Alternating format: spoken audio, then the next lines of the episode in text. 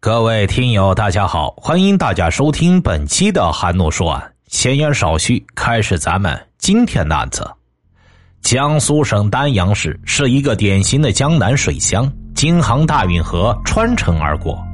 这本是一座平静的江南小城，然而在二零一三年十月十七日，在静静流淌了千年之久的大运河边，一具疑似残缺的尸体打破了小城的平静。发现尸体的地点在丹阳市林口镇大运河上的长峪码头。据现场民警回忆，大运河流淌千年，也是有涨潮有落潮的时候。这具尸体应该是在落潮的时候搁浅在运河边上的。侦查员现场判定，这是一起杀人抛尸的命案，但是问题在于，尸体是顺水漂流而来，还是此处就是第一抛尸现场？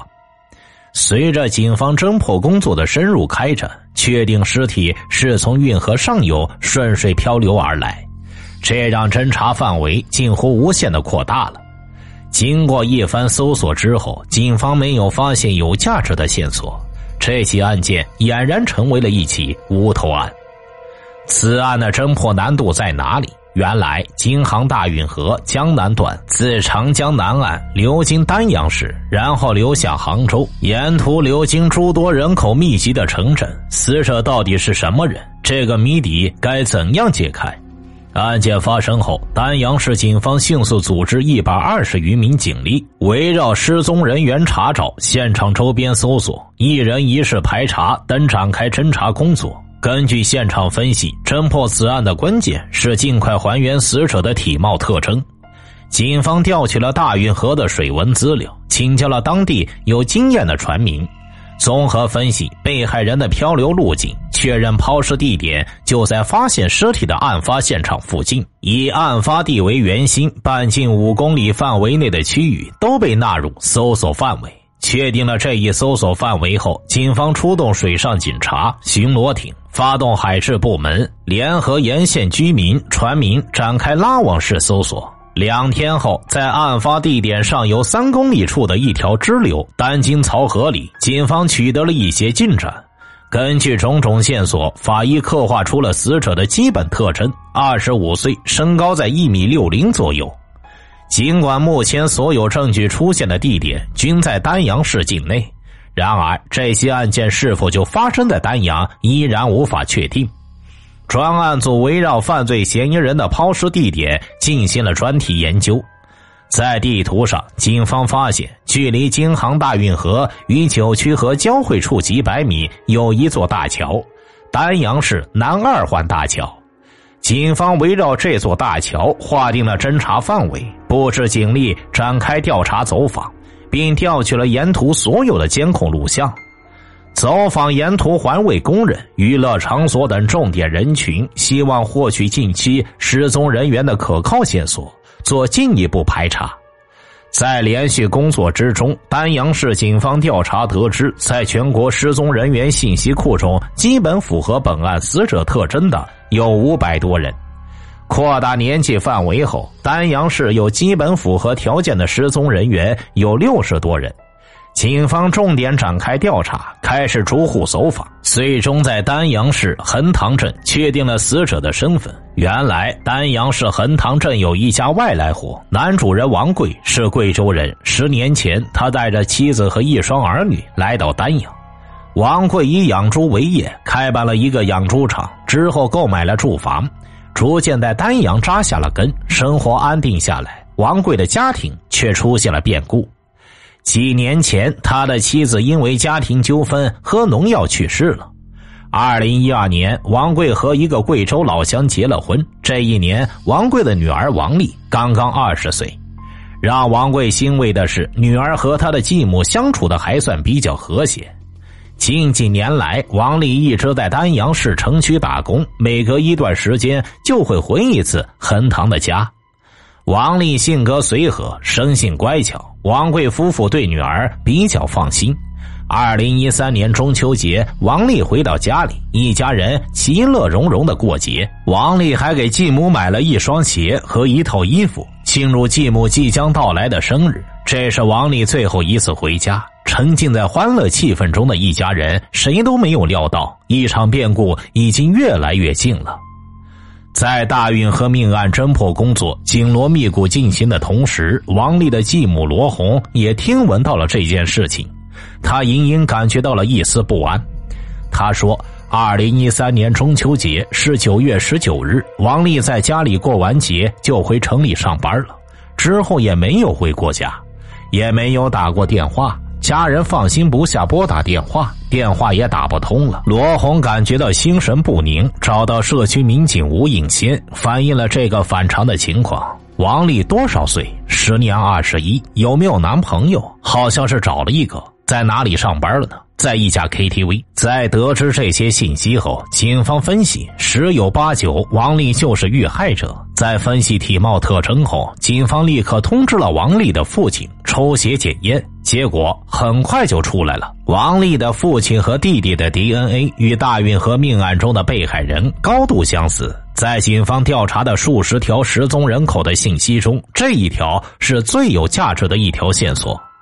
然而，让侦查员感到疑惑的是，王丽的继母罗红在寻找王丽的过程中，曾听到了王丽所在 KTV 同事提起，说王丽刚刚请了假，跟一个朋友回贵州老家了。这是王丽向朋友和经理发送的信息。时间都在大运河命案发生之后，难道说死者不是王丽？二零一三年十月四日，南阳市警方接到王丽父母的报案后，没有等到 DNA 检测结果出来，就立刻赶到王丽工作的 KTV 展开调查。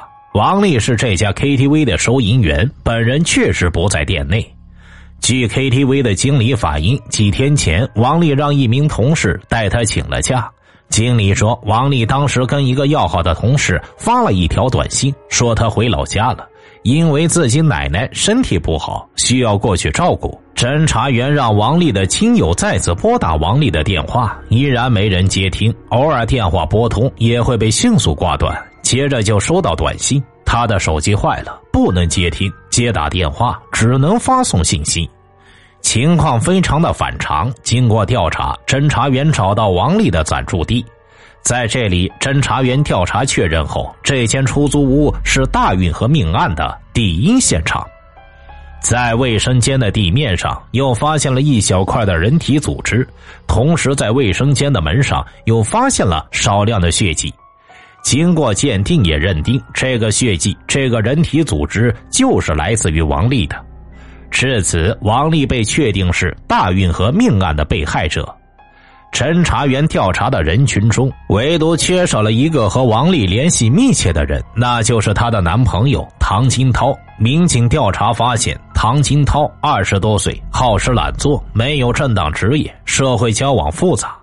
警方从王丽的亲友处了解到，王丽回贵州老家的第一消息来源就是唐金涛，而王丽的房子退租时，也是唐金涛找到房东，在没到期的情况下要求退房。平日里，唐金涛和王丽一同居住在这里。王丽被害，唐金涛却退掉了出租房，不见了踪影，他具有重大作案嫌疑。与此同时，侦查员在丹阳市南二环大桥附近调取的监控录像中，也找到了唐金涛的身影。他骑了一辆电瓶车，穿了一个女生的衣服，电瓶车上面放了一个袋子。此时是凌晨两点多钟，等他返回时，袋子已经不见踪影。警方怀疑唐金涛是去抛尸的。十一月五日，侦查员得知犯罪嫌疑人唐金涛正在丹阳市的一家歌厅唱歌，立即前往现场抓捕。唐金涛随后被顺利抓获，他脚上的鞋子表面依然血迹斑斑。在证据面前，唐金涛很快交代，正是因为产生感情纠纷，自己杀害了恋人王丽。原来呀，唐金涛曾经因为盗窃和寻衅滋事罪两次被判刑入狱，出狱后仍不思悔改，继续不务正业。在一个偶然的机会，他认识了王丽，两人很快确认了恋爱关系，甚至开始谈婚论嫁。唐金涛的父母倍感欣慰，为了早日定下两个人的婚事，他们拿出九万元的积蓄，要给孩子买一辆轿车。王丽兴奋的拉着唐金涛逛了几天，选定了称心的车型。然而，王丽并不知道，唐金涛根本没有正当职业。他平时所谓的工作，就是到一个地下赌场讨生活。这一次，唐金涛身上带着买车的九万元巨款进了赌场，他忍不住大把投注，最终血本无归。这件事让王丽彻底对唐金涛失去了信任，他提出了分手，但唐金涛纠缠不休。此后几个月，王丽多次告诉唐金涛自己已经有了新男友。但唐金涛仍然坚持纠缠，不肯死心。烈女怕缠郎，王丽此后又和唐金涛同居在一起。虽然王丽的父母也反对女儿和这个不务正业的男人纠缠，但也无法干涉太多。此后的日子，唐金涛依然没有正当职业，不求上进，偶尔到赌场挣点零花钱。他的行踪引起了王丽的怀疑，两个人不断为此争吵。王丽经常翻看唐金涛的手机，而唐金涛则怀疑王丽在外边有人了。二零一三年十月三日晚上，王丽的手机突然收到一条短信，短信的内容被唐金涛偷看到，这成了他杀人的导火索。短信是王丽的爷爷奶奶发的，问她是不是怀孕了，去医院检查过没有。唐金涛到案后供述，自己当时就确认了王丽在外边真的有人了。突如其来的事情让唐金涛一时没了主意。他和朋友吃了宵夜之后，独自一人在街头游逛。凌晨四点，他还是回到了王丽的出租房。深夜回来的唐金涛惊醒了王丽，看到一脸沮丧的唐金涛，王丽是气儿不打一处来。我还不知道怎么回事就好像是我犯了错一样。当时他出了卧室门，就给我劈头盖脸的骂了一顿。然后又说这几天不出去工作赚钱，还每天这么晚回来，呱里呱啦说了一大堆。唐金涛心里早就窝了一团火，他并没有向王丽提起收到暧昧短信的事情，一声不响的站起身，一把掐住了王丽的脖颈，什么话也没有讲。